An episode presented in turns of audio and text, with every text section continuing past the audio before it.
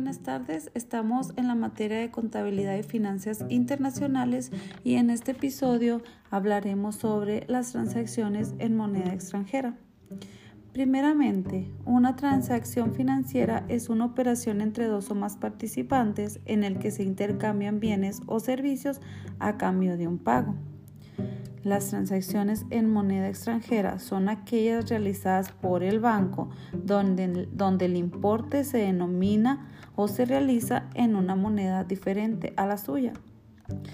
Para el reconocimiento inicial de las transacciones en moneda extranjera se deberá reconocerse al inicio la moneda de registro, aplicando el tipo de cambio histórico el tipo de cambio aquí sería la relación de cambio entre las dos diferentes monedas. Las transacciones en moneda extranjera se incluyen las siguientes. Compra o venta de bienes o servicios, el cual el precio se denomina pues en una moneda extranjera.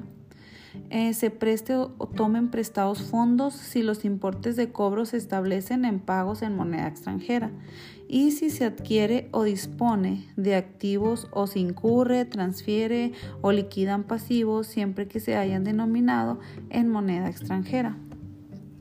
La norma de información financiera que establece las normas para el reconocimiento de las transacciones en moneda extranjera es la NIF B15 la cual dice, habla sobre pues, las transacciones en moneda extranjera, a las operaciones extranjeras en los estados financieros de la entidad y su conversión en la información financiera.